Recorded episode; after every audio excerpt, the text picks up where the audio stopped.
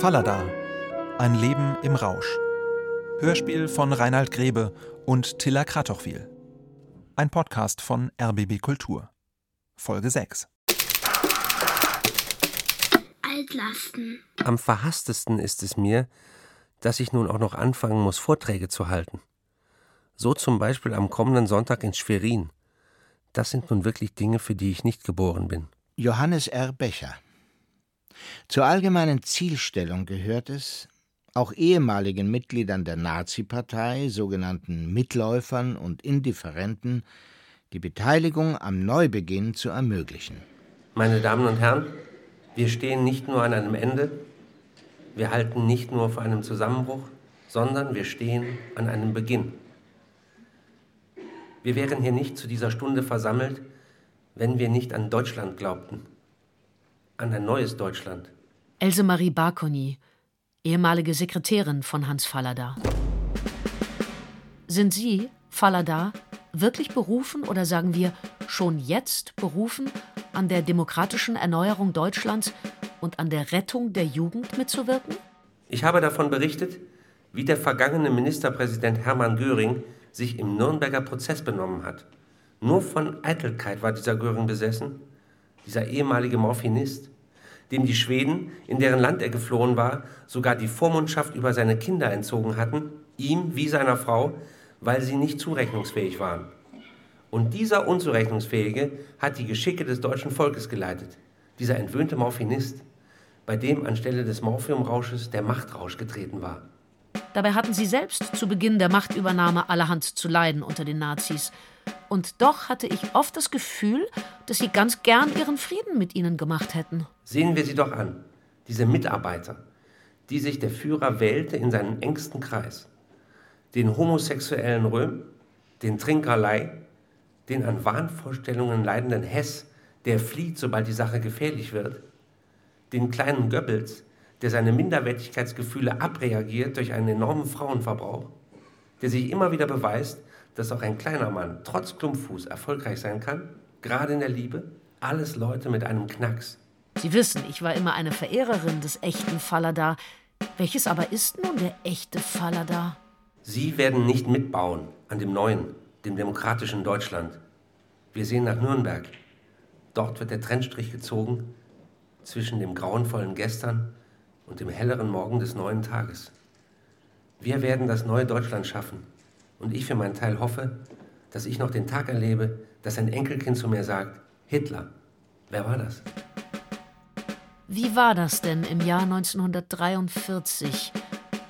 Sie ließen sich zuerst zum Reichsarbeitsdienst Sonderführer machen, Majorsrang, wie Sie stolz betonten, und unternahmen im Auftrage dieser Leute zweimal eine Reise durch Frankreich, um als Gegenleistung dafür ein Reisetagebuch herauszugeben, das natürlich nur rein propagandistischer Natur sein konnte. 11.02.46 Liebe Suse, liebe Mutti, ich weiß nicht, ob euch in eurer Stille die Nachricht erreicht hat, dass die Baconnier, die sich jetzt Baconnier nennt, einen wirklich recht gemeinen offenen Brief an mich veröffentlicht hat, der fast die ganze Presse durchlief. Und dann kam ihre zweite Frankreichfahrt. Von dieser Reise schrieben sie mir wörtlich, ich bin noch nie so optimistisch gewesen wie in diesen Tagen. Ich weiß, dass wir nur noch zwei oder drei Monate brauchen, dann sind wir für einen ganz anderen Krieg fertig. Und dann wird England in vier Tagen am Boden liegen. Und dann wird auch Amerika spüren, was das ist, Krieg. Das alles kann nicht umsonst gewesen sein. Wir sind die Herren der Welt. Bestimmt die von Europa. Nur ein bisschen Zeit und Geduld. Tja, ist dies nun der echte Fallada? Mein lieber Herr Rowold, mit Kummer höre ich davon, dass auch Sie plötzlich ein Nazi gewesen sein sollen. Ich kann's Ihnen wahrhaftig bestätigen, dass Sie die braune Pest gehasst haben wie nur einer und dass Sie in dieser Haltung nie schwankend geworden sind. Die Dinge mögen von außen aussehen, wie sie wollen. Wir müssen den Kopf oben behalten und unsere ganze Energie daran wenden, um über die nächsten schweren Jahre hinwegzukommen. Ich denke an Ihre Rückkunft aus Brasilien, als Sie kurz nach Weihnachten 1940 bei mir in Karwitz auftauchten. Ich fragte Sie, warum sind Sie dann zurückgekommen? Ich war der Ansicht, dass ich als Verleger aus Leidenschaft das deutsche Schicksal bis zum bitteren Ende miterleben müsse. wenn ich mich späterhin als deutscher Verleger wieder betätigen wollte. Kompromisse hat jeder machen müssen, der von 1933 bis 1945 in Deutschland arbeiten wollte. Entscheidend ist meines Erachtens, wie weit es mit diesen Kompromissen ging, ob einer innerlich sauber blieb. Und ich denke, wir haben es beide schließlich doch recht gemacht. In Karwitz. Es war fast ein Paradies, würde ich sagen. Ja, dadurch, dass meine Mutter viel Arbeit hatte, konnte ich machen, was ich wollte, einen Tag über. Ich musste zum Essen da sein und ich musste die Schule äh, richtig machen und, und, da war sie nicht immer zufrieden mit mir.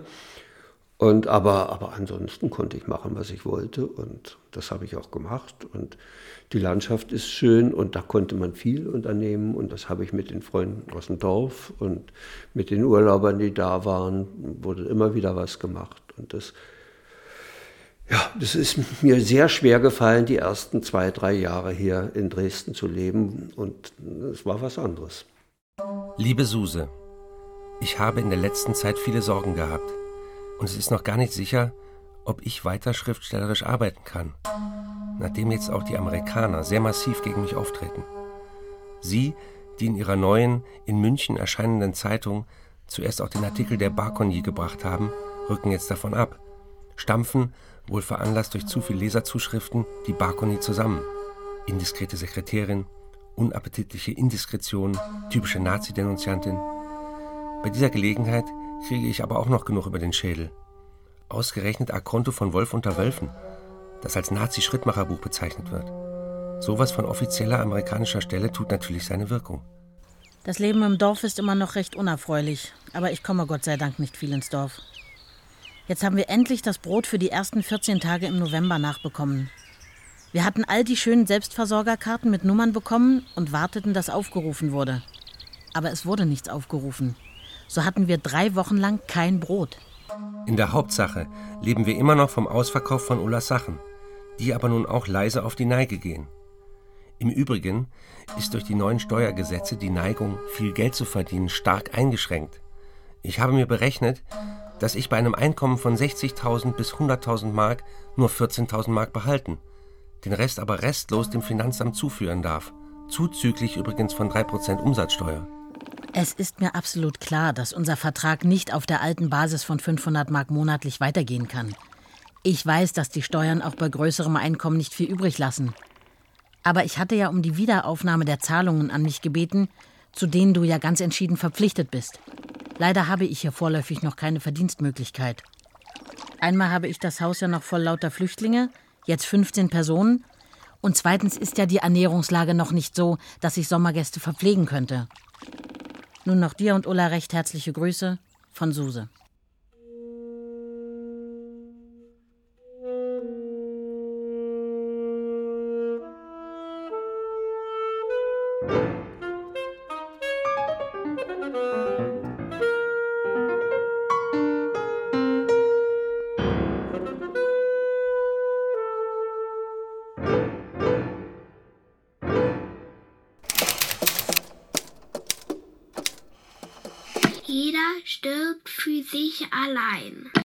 Liebe Suse, Ulla habe ich am vergangenen Sonnabend in die Universitätsfrauenklinik schaffen müssen, wahrscheinlich wegen dauerndem Schwangerschaftserbrechen. Ich habe diese Gelegenheit benutzt und ihr, komme was kommen mag, eröffnet, dass ich unsere Ehe lösen will. Mir ist klar, dass all meine Arbeitskraft und Arbeitslust bei Ulla verloren gehen würde. Dass die mir am wichtigsten sind, weißt du ja. Johannes R. Becher im Oktober 1945 ließ sich Fallada eine Gestapo-Akte bringen mit der Hoffnung, ihm damit den Stoff zu einem großen Roman über den Widerstandskampf gegen Hitler in die Hand zu geben. Das Schicksal eines Berliner Arbeiterehepaars, das in den Jahren 1940 bis 1942 antifaschistisch tätig war und das im Jahre 1943 hingerichtet wurde. Den Vorschlag lehnte er rundweg ab. Widerstandskämpfer sei er nicht gewesen. Er habe sich im großen Strom mittreiben lassen und wolle nicht besser scheinen, als er gewesen sei. Zwei ältliche Leute, sie schrieben Postkarten, zwei Jahre lang, legten sie auf den Treppen nieder, wurden erwischt und hingerichtet.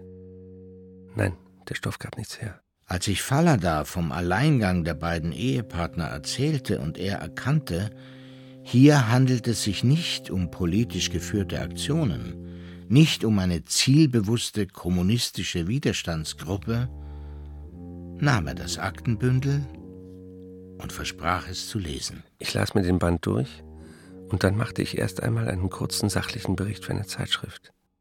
Aber während ich diesen Bericht machte, wurden mir die Schwierigkeiten des Stoffes so recht klar. Aber mein Gehirn beschäftigte sich doch mit dem Stoff. Dr. Julius Bell, Arzt, Breite Straße 24, Berlin-Pankow. Ich sollte zu Becher kommen, einen Patienten besuchen. Also hingefahren und da sitzen am Tisch Herr Becher und Hans Fallada. Ja, die Frau war auch da, Frau Fallada. Und die Frau hat mir gleich einen großen Eindruck gemacht. Die hat mir gefallen, die war sexy. Da kommt also raus, die wollten unbedingt Morphium von mir gespritzt haben. Liebe Suse, ich will dich mit wenigen kurzen Worten über die letzten Ereignisse orientieren. Ulla kam aus dem Krankenhaus zurück, sie hatte eine Fehlgeburt gehabt. Ich bin in Verhandlung mit einer Filmgesellschaft, ein Thema, das mich lange schon beschäftigt, aber nicht sehr erwärmt hat. Illegaler Widerstand aus Arbeiterkreisen. Krankenblatt Westend.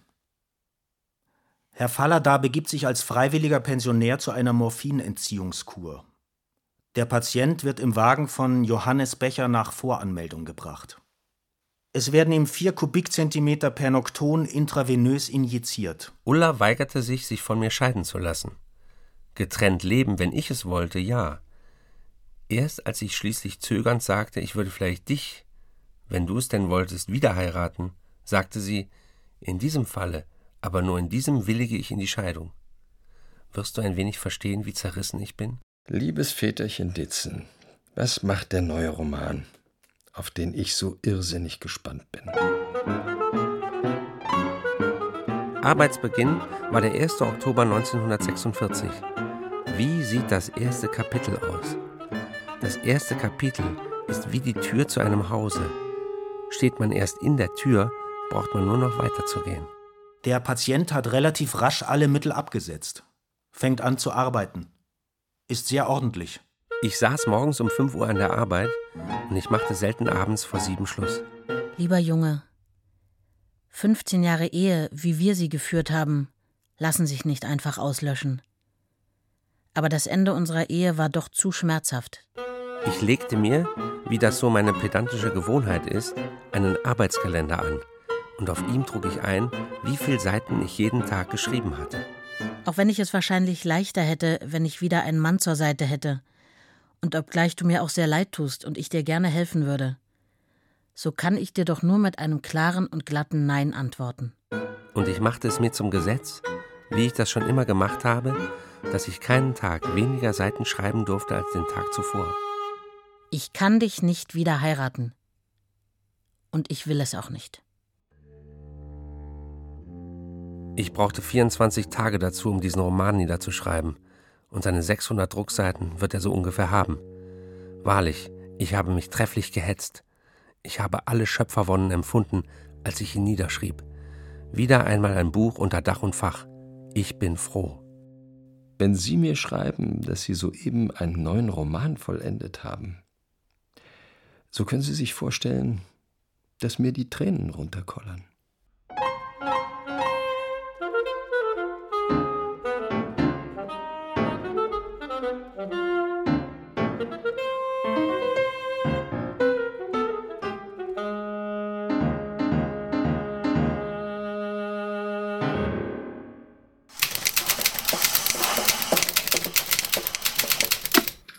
Chloralhydrat. Lieselotte Labs, Krankenschwester Charité. Anfang Dezember 46 kamen Fallada und seine junge Frau zu uns in die Klinik wegen ihrer Morphium-Geschichten. Die Nervenklinik hatte ein großes Gelände und zwei verschiedene Abteilungen, eine Männer- und eine Frauenabteilung.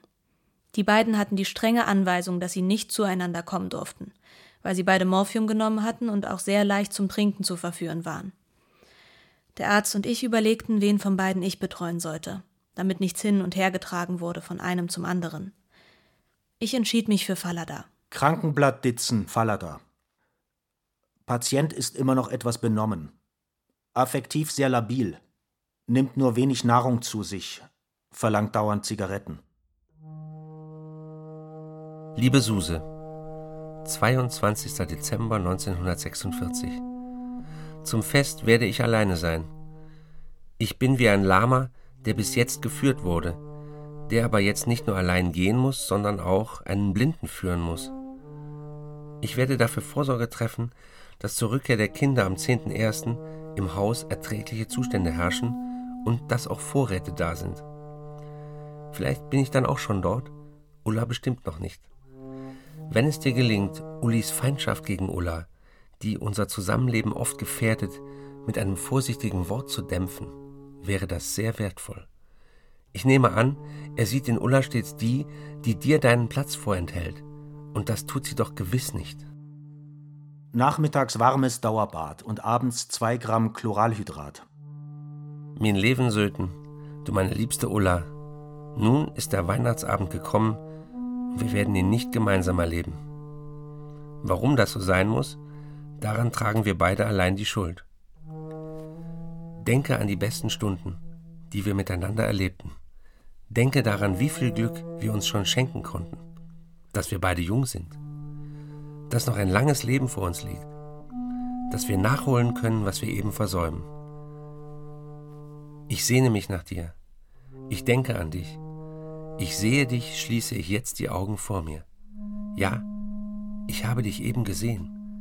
Du kamst von einem Wege in die Stadt zurück und warst in mein Zimmer hinaufgegangen, ohne erst abzulegen. In deinem grauen Kapuzenmantel standest du da und hattest mir eine gute Botschaft gebracht.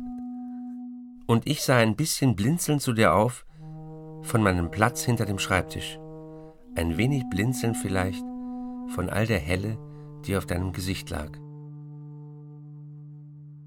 Zustand unverändert, zeitweise tagsüber sehr unruhig, jedoch mehr psychogen theatralisch. Liebe Mutti, nun sitze ich hier einsam allein und habe mich wieder um alles Erreichte gebracht. Irgendetwas in mir ist nie ganz fertig geworden. Irgendetwas fehlt mir, so dass ich kein richtiger Mann bin, nur ein alt gewordener Mensch. Ich sage mir heute, dass es diese Zusammenbrüche nicht mehr geben darf, dass ich vernünftiger leben muss. Aber ich mag nicht mehr mir, geschweige denn anderen Versprechungen leisten, da ich so heilige Versprechen so oft gebrochen habe. So sage ich denn nur, ich will es wieder versuchen. Ich will fleißig sein. Ich will arbeiten. Möge es lange gut gehen. Was soll ich dir noch sagen? Du weißt es ja am besten. Ich bin wohl schwach, aber nicht schlecht. Nie schlecht. Das ist keine Entschuldigung. Es ist schlimm genug, mit 53 Jahren nicht mehr geworden zu sein als ein schwacher Mann. So wenig aus meinen Fehlern gelernt zu haben. Aber so ist es, nicht anders. Am heutigen Morgen verlangt er fortwährend Schlafmittel. Er will die Scheiben zerschlagen, wenn er kein Chloralhydrat bekommt. Lieselotte Labs. Ich ging dorthin, wo in einem großen, ganz normalen Krankensaal ein Schwimmbecken eingerichtet war. Das war also das Schwimmbad. Da schwamm mein kleiner Faller da also lustig im Wasser umher. Er sah furchtbar elend aus. Alt und elend. Jedenfalls hat er einen ganz schmalen kleinen Körper und einen auffallend großen Kopf. Herr Fallada ist in den letzten Tagen frischer geworden, fühlt sich körperlich besser. Er beschäftigt sich tagsüber viel, schreibt Briefe, arbeitet angeblich an seinen Werken. Man hört ihn oft stundenlang Schreibmaschine schreiben. Johannes R. Becher. Über Fallada müsste man noch viel schreiben.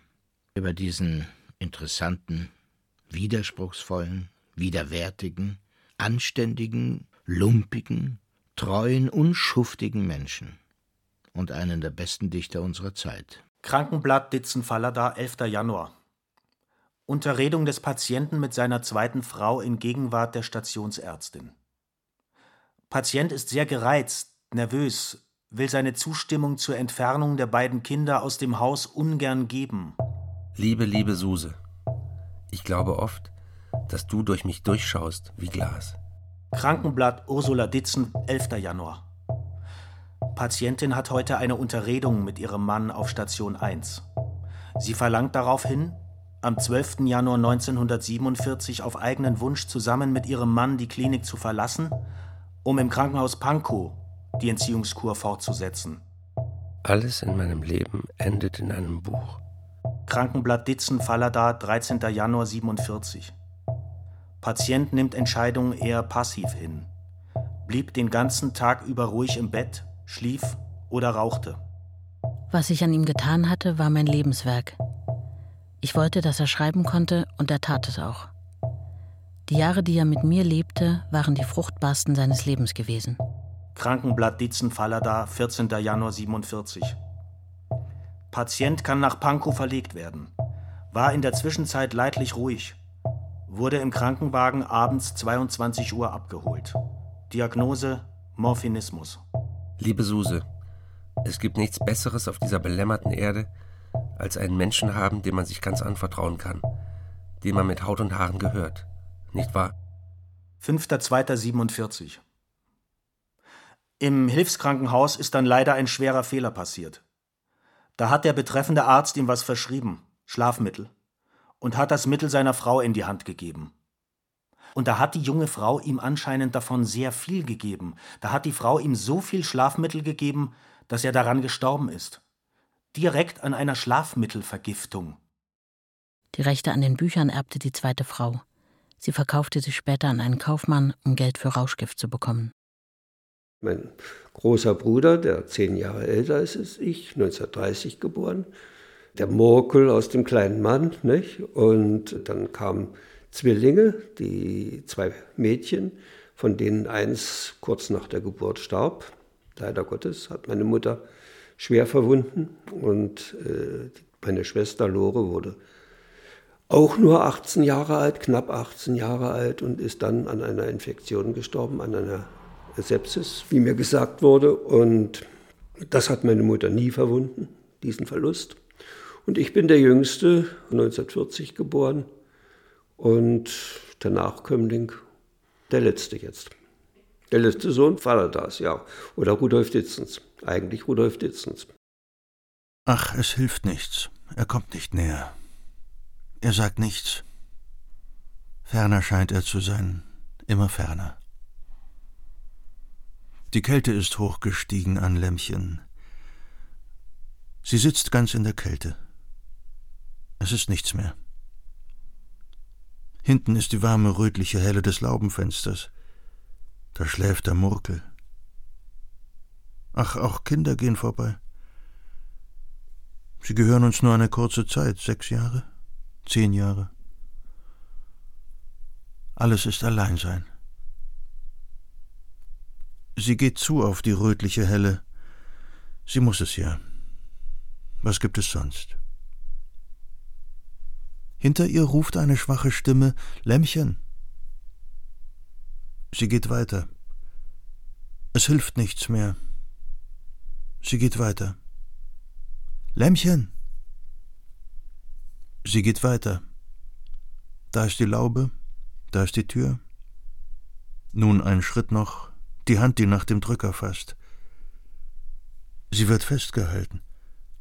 Der Junge hält sie fest. Er schluchzt. Er stammelt. O Lämmchen, was haben Sie mit mir gemacht?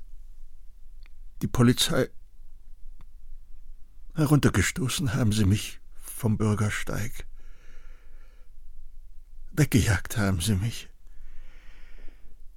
Wie kann ich noch Menschen ansehen? Und plötzlich ist die Kälte weg.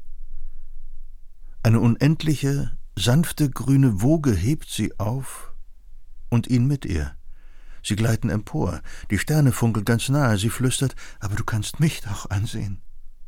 Immer und immer. Du bist doch bei mir. Wir sind doch beisammen. Wir beide. Die Woge steigt und steigt. Es ist der nächtliche Strand zwischen Lensan und Wieg. Schon einmal waren die Sterne so nahe. Es ist das alte Glück. Es ist die alte Liebe. Höher und höher. von der befleckten Erde zu den Sternen. Und dann gehen sie beide in das Haus, in dem der Murkel schläft. Kleiner Mann, was nun?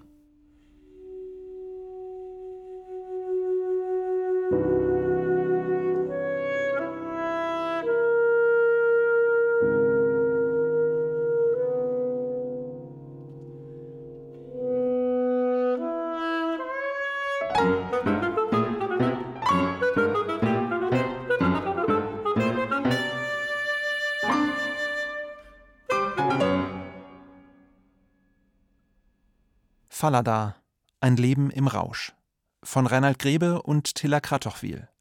Mit Reinhard Grebe als Hans Fallada und Tilla Kratochwil als Anna Ditzen, genannt Suse. Sowie Johannes Benecke, Christian Berkel, Bettina Hoppe, Georg Kardetz, Felix von Manteuffel, Ulrich Nöthen, Elisa Schlott, Jutta Wachowiak, Lutz Wessel und Achim Ditzen im O-Ton. Saxophon Annegret Tully, Bassflöte Ralf Mielke, Schlagzeug Stefan Stopora, Klavier und Komposition Steffen Schleiermacher. Ton Peter Avar und Katrin Witt. Dramaturgie Juliane Schmidt, Regieassistenz Susanne Schütz, Regie Ulrich Lampen. Ein Podcast von RBB Kultur.